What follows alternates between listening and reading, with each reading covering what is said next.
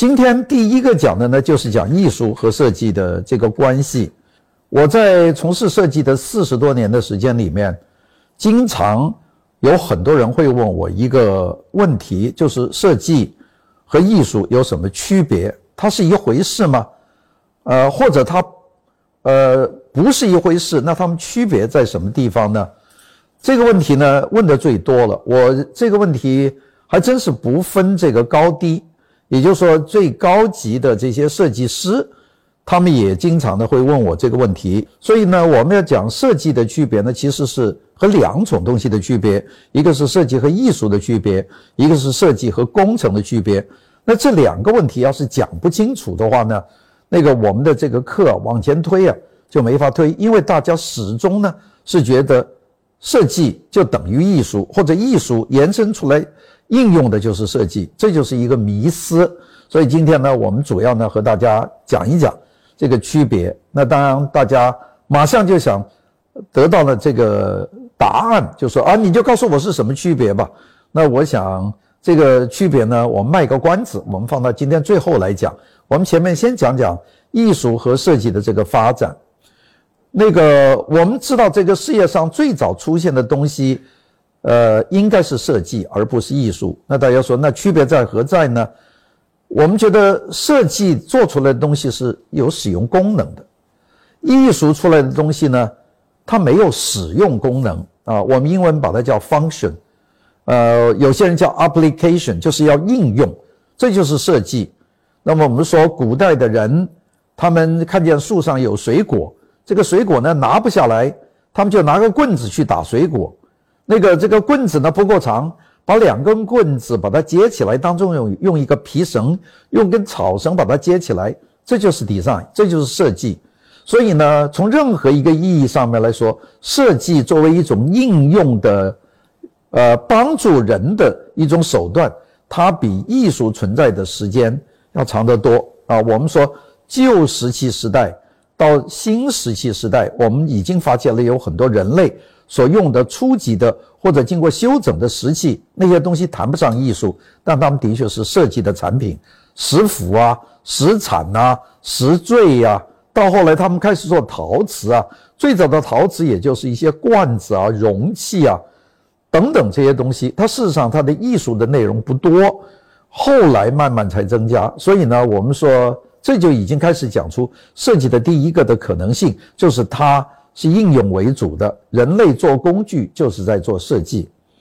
艺术呢，更多是精神层面的东西，要欣赏啊，有宗教的内涵呢，那就是另外一个。啊，我讲的这一点呢，大家开始已经知道我的意思，艺术和设计它的区别在什么地方。那么今天我们讲的第一个题目呢，就是讲讲这个艺术与设计的背后的赞助者。我们说每个时代不同啊。去支持艺术活动，或者去支持这个设计活动的后面的这个力量不太一样。我们讲讲整个发展的历史。从西方来说，古希腊、古罗马是一个阶段，他们的资助力量是类似的。到了这个古代的中世纪，那么这个中世纪呢就发生了一个变化，整个的艺术的风格变化。到中世纪的后期，我们开始出现了。这个文艺复兴时期，文艺复兴时期呢，这个产生了一个非常大的变化。我们现在都说人文主义的胜利，但是后面的钱是不一样的。然后再从那个时代又到了巴洛克时期，从巴洛克时期进入到这个我们叫的新古典时期，从新古典时期进入到现代时期，这个整个的过程。我们说，在艺术上的资助的力量或者赞助力量有什么区别呢？我们的英文有一个字叫这个，我们一个人给钱让别人去做艺术活动，我们把它叫 patron。所以呢，这个赞助活动的英文就就有一个特别的单词叫 patronage。那我们说研究艺术发展、设计发展，其中很重要的一个就是 patronage，就是赞助者。那么，所以这一点呢，是我们今天要讲的。我们说第一点，我们要提到的就是时代不同，它的赞助者是不一样的。那比方说，在古典的时候，所谓古典就是古希腊、古罗马，在这个时候的背后的赞助力量是什么呢？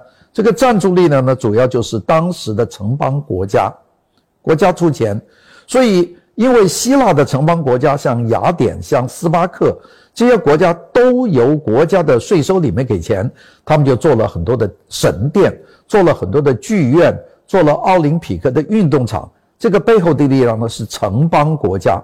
那大家知道，城邦国家和我们现在意义的国家是完全不一样的，它完全是一种代议制的小型的自我管理，由税收来支持艺术活动。这样的艺术活动呢，就表达了这个城市的这个城邦对于人民意愿的表达。所以，古希腊的艺的艺术，古希腊的建筑有理性的部分，但是呢，它同时非常关注到市民的需求，所以它有大量的这个。阿夸拉有大量的这个市场，有大量的市民集会的地方。到罗马的时候，有大量的公共浴室是让市民参与的。所以呢，这种城邦国家是造成的市民参与的量是非常的大。我们讲到这是第一个。那么跟着后面到中世纪呢，情况发生了变化。中世纪只有两种力量是支持艺术，城邦国家消失了，这个时候出现的就是教会。因为教会的力量是非常的强大，教会赞助了百分之八九十以上的建筑产品的生产和这个艺术的活动，包括雕塑啊、壁画。所以整个中世纪教会是一个重要力量。大家千万不要忘记，中世纪还有一个赞助力量，这个赞助力量呢，就是这个领主，封建的领主。我们看中世纪的电影、中世纪的电视剧里面有很多的。这种城堡有很多的要塞，里面住的是封建领主，他们也变成了一种赞助的力量。这到中世纪，到了文艺复兴的时候，有两个力量：教皇的力量重新得到恢复，但是另外一方面，商人的力量就产生了。商人对于艺术的选择，对于建筑的选择呢，他们比较多元化，比较重人性，所以这个时候呢，出现了容忍人性发展的这个东西，我们把它叫做。叫做人文主义的发展，这就是到了我们说到了文艺复兴的时代。好，到了这个巴洛克时代，也就到了十六、十七世纪这个年代的西欧，这个时候出现了非常庞大的君主，君主呢就变成了一种主要的赞助力量，它比教会的力量也大，也压抑了商人的力量。君主呢就变成了一种真正的力量，所以我们出现了像凡尔赛宫这样的设计、这样的艺术，这就是一个非常大的一个一个面。过了那个年代以后，西方进入了工业革命啊，到了十八世纪、十七世纪左右，工业革命呢产生了很多新的资产阶级，也产生了很多中产阶级。所谓中产阶级，就是有职业技能的，在这个工厂。在企业打工的人，在这种情况下呢，就产生了一个真正的商业的市场。这个时候的赞助力量、支持艺术的、支持这个设计的力量呢，最主要呢就是这个市场的力量。所以呢，这就变成了几波的发展。那么大家说，现在的力量是什么力量呢？我们现代和当代，我们设计有什么样的发展力量呢？我估计是两个力量。如果讲当代设计呢，它的力量主要是商业的力量。全球化的商业造成了全球化的设计和全球化的艺术的发展，这是第一个。但第二个，当代艺术的产生的核心的力量呢，并不是说我们艺术品的购买者，而是当代艺术的投资市场。因为现在资金需要找到一个投资的一个稳固的去向。那除了房地产，除了股市，除了这些新兴的创新板的这种投资以外，艺术品的投资变成很重大的一个市场，所以我们今天讲了这一点，我们是先讲这个投资的力量，投资的力量呢，基本上就影响了一个风格的转变。我们在讲很多的设计运动，很多的这个艺术运动以前，我们先讲讲这个 patronage，因为如果不讲 patronage，我们是没有办法讲清楚它为什么发生这么剧烈的变化。那么。我们说，今天我们要讲到的第二个主题呢，就在于他们的差异何在。差异何在呢？是大家最关心的。那我们首先要讲到这个问题的差异在什么地方呢？第一个，产品是具有功能性的，能用。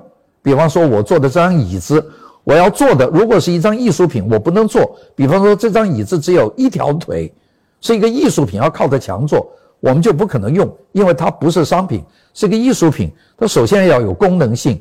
我在这里给大家讲课所用的所有的东西，都是有功能性的，所以它们都是设计的产品。当然，有些产品它比较讲究它的形式。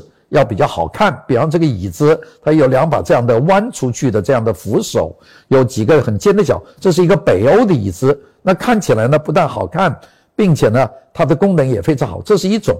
那么这是，但有些东西呢，可能它的功能呢就比较简单，像我们这旁边放的这个单反的这个相机，这是非常老的一个相机。这个单反的相机的两个镜头是功能影响的，一个镜头呢就是你取景的，另外有个镜头呢就是通过。它后里面有一个镜子用的反光，所以它的成像呢是在这个顶部，这个叫做双反的这个 reflection 的这个 camera，所以它的功能性占比较大的部分。好不好看呢？在于次要，这就是在于不同的。但是所有的产品它都应该有功能性。艺术品的最大一个特点呢，它就是没有使用的功能性，这叫艺术品，它不能用。你说一张画你怎么用呢？但有些人说这张画可以做宣传，可以宣传意识形态，可以宣传这个教会的信仰，那是另外一个功能，那是通过你的视觉感悟到的一种教育功能、教诲功能，那不是使用功能。所以我们说，第一个区别，有功能的、有使用功能的，就是产品；完全没有使用功能，但是能够独立成为一个作品的，这就是艺术品。这是第一个，服务对象不一样。我们说功能性的产品的服务对象是谁呢？是消费者，是我们大众，是用户。所以，我们老是说，我们的设计的第一步是什么东西呢？不是去做概念，而是用户调查。我们要先知道用户要用什么，因为我们做的东西是针对用户的。所以，这呢就是压倒一切的。而艺术品呢，它有一个最大的特点，那么它的主要呢就是表达艺术家的自身。这这是一个很大的区别。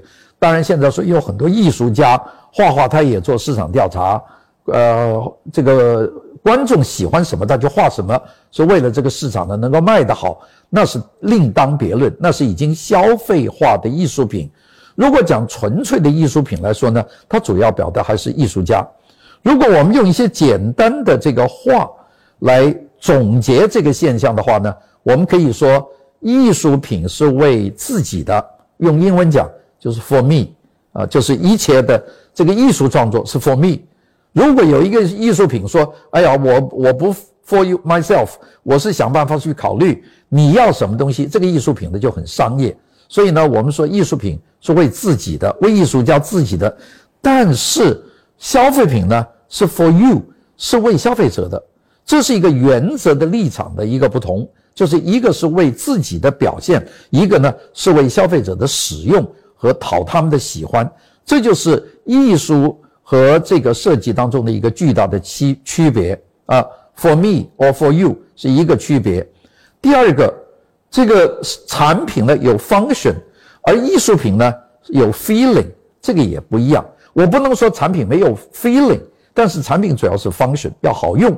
Feeling 呢，就是感觉，听音乐兴奋，看绘画忧伤，这是一种 feeling，是一种 psychological 的 emotion，它有情感，但是它不是太功能化。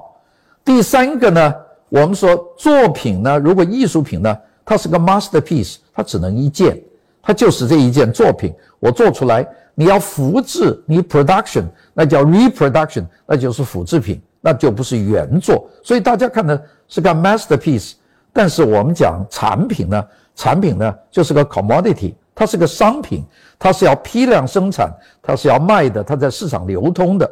我们今天讲的这一点，大概就能够基本上总结了艺术和设计之间的区别在什么东西。从它的这个赞助的变化影响了风格，从一个为我还是为你。这个立场的服务，一一个有功能，一个是主要为了情感，一个是商品，一个是作品，这四三个区别，我估计基本上就可以总结我们的这个艺术和设计当中它有什么巨大的差别。我们今天和大家讲到的这个课程呢，其中涉及到一个字，这个字呢就是现代，现代在英文呢就是 modern。那么这个字怎么讲呢？为什么是现代设计呢？呃，有两个不同的这个概念，一个概念呢就是定的比较的准确，这个准确呢一般是从一八五一年的伦敦的世界博览会，从那个时候开始算，算到什么时候呢？大概算到八十年代啊这么一个阶段。那八十年代以后到九十年代再往后的，一般呢就把它叫做当代啊，这是一个算法吧。那么这个算法呢也有一些不同的这个解释。有些呢，把从意大利文艺复兴以来就算现代，那这一点呢，我不会用啊，因为那个当中还夹了一个后期的巴洛克主义，还有个新古典主义，那我来说都算不上现代设计，所以呢，我就是用这个一八五一年以后这个初犯的这个阶段，那这是一个算法。那么后面一个结尾呢，有一个比较容易理解的，就是很多人把这个波普运动啊。六十年代、七十年代的波普运动就作为这个现代艺术的最后一个时期，那么在那个以后就叫当代艺术，这是一个算法。但是在我们的设计里面呢，这个算法呢就不太可靠，因为现代设计呢可以一直延伸到现在，我们呢都把它叫做现代设计，也就是说从一八五一年一直算到呃公元两千年、千禧年，我们都可以把它叫 modern。那么至于现在正在发生的事情，也就是今天还在发生的这些人还在很积极的干的。如果讲到这一部分呢，我们呃全且把它叫当代。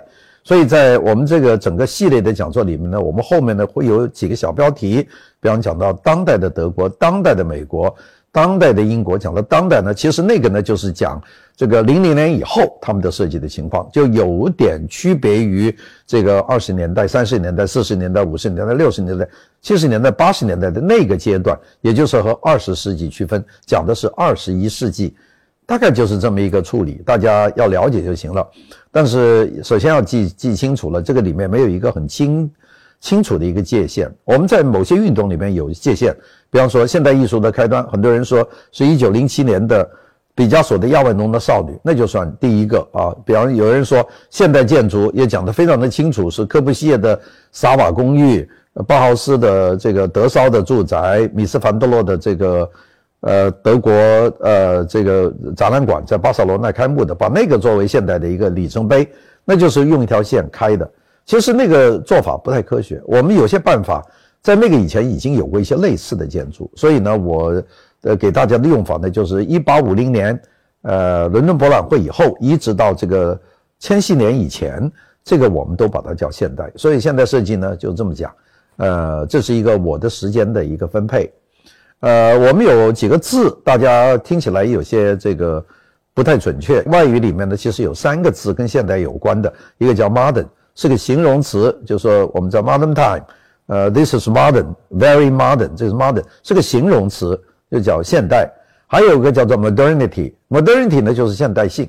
呃，说如果一个人啊，他 he's a man of modernity，就说这个人是挺现代的人，那就说明他的价值观、他的道德观、他的审美观，他都是有现代的，那就不是说这个东西看起来像 modern，并且呢，它的本质也是 modern，这是一个。如果你这个人看起来你非常的这个 modern，穿得很时尚，但是你还是一个呃支持君主立宪制的这么一个人的话，那你就是不是一个 modernity，你可能是一个一个不同的一个人。比方说，我们说在一些呃中亚地方，比如说阿富汗，有些人他可能穿西装、讲领带，呃看起来很 modern，但是一讲话呢。他是那种原原教旨的，那这种人不是他没有 modernity，这就是一个区别。modernity 是指的你你的整个，呃，我们用这个来形容一个文化，这其实很要命。我们可以说有些有些地方的文化非常 modern，但是它没有 modernity，就是它的思想是传统的。这一点呢，我们要讲的。呃，当然还有一个字 用的比较少，叫 modernism，叫现代主义。现代主义呢是指具体的一个风格。像米斯凡德洛的 “less is more” 就是 modernism 啊，但是所有在 modern 时期的东西，它不一定是 modernism 啊。我们说在 modern modern 的时期，可以有 postmodernism，也可以有 deconstructionism，也可以有其他的这些主义，但他们都是 modern 的啊。这一点呢，我们要搞清楚。三个字，我们今天讲的 modern design 是用的第一个形容词，我没有跟大家讲 modernity。因为如果讲 modernity 呢，我们要涉及的东西太多了，我们下要涉及到这个意识形态、社会状态、人的思维、价值观，这个我们讲不了。我们这个课程呢，其实就讲 modern design，主要讲造型，主要讲造型。所以我要把这个界定清楚一点，不要大家到时候，哎呀，说你讲的东西还很传统啊。这个其实呢，就是我们讲的是 modern design，不是 modernity，也不是 modernism 啊。我们会讲到 modernism。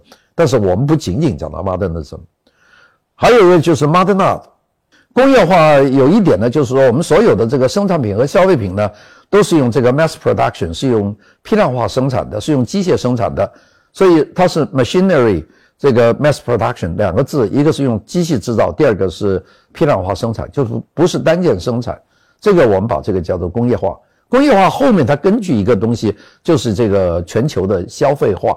就是 global consum consumption，也就是两样。如果你有工业化，没有这个大规模的消费，你做不到。所以呢，在以前呢，这种我们当然老是提这个工业化，但是不提消费化，所以那个工业化是发展的不完整的。我们在计划经经济的时候，我们也提工业化，但是我们那个时候产商品不够。所以那个时候的工业化呢，只是呃少少许的这种生活的必需品，肥皂啊这些东西，它也用工业化，但大部分东西还是手工化。所以工业化的存在的条件就是有一个市场化，呃，就是有一个巨大的市场，甚至是全球的市场，工业化呢才能够走到比较极致的地步。所以工业化大概就是这个道理。工业化需要的是市场。我们说世界上第一个走进工业化的国家是英国，英国为什么能走进工业化呢？英国英。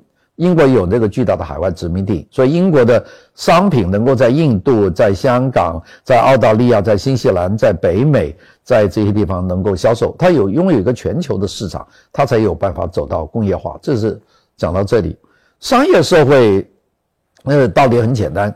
商业社会第一个就是这个社会，它的调节这个社会的核心的就是一个大批量的生产，一个是大批量的消费消费。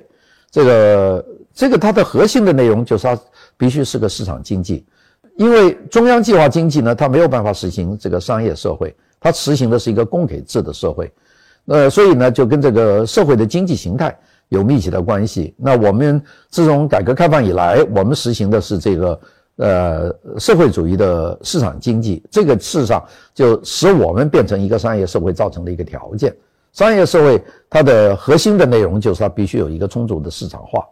那我今天把这几个题目解释清楚了，大家呢恐怕就知道我在这里讲的是什么，讲的是呃现代性的，呃不是讲现代艺术的，讲工业化时期和商业社会联合的这么一个设计，大概就是这么多。我们为什么要讲这个课程呢？大家知道我们这个课程的是收费的课程。那么大家说王老师你在网上有？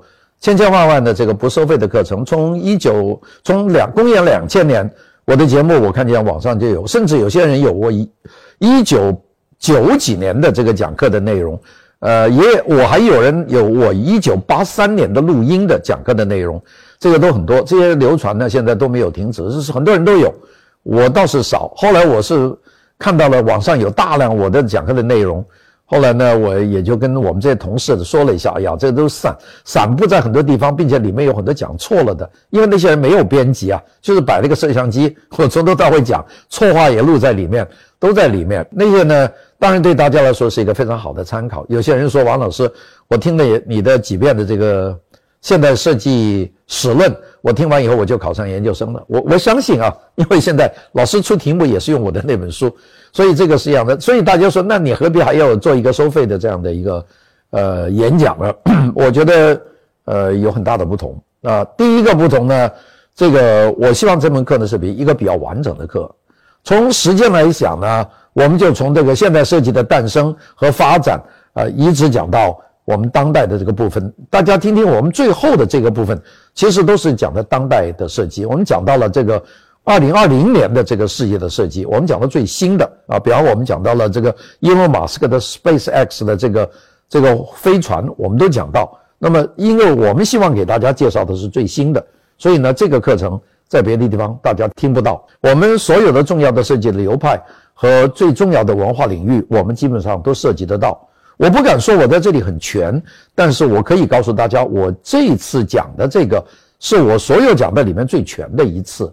啊，这个时间耗费、人力物力的这个投入也是相当大的。这个课为什么我们要讲现代设计？就是想给大家一个完整的一个现代设计的一个讲课的一个版本。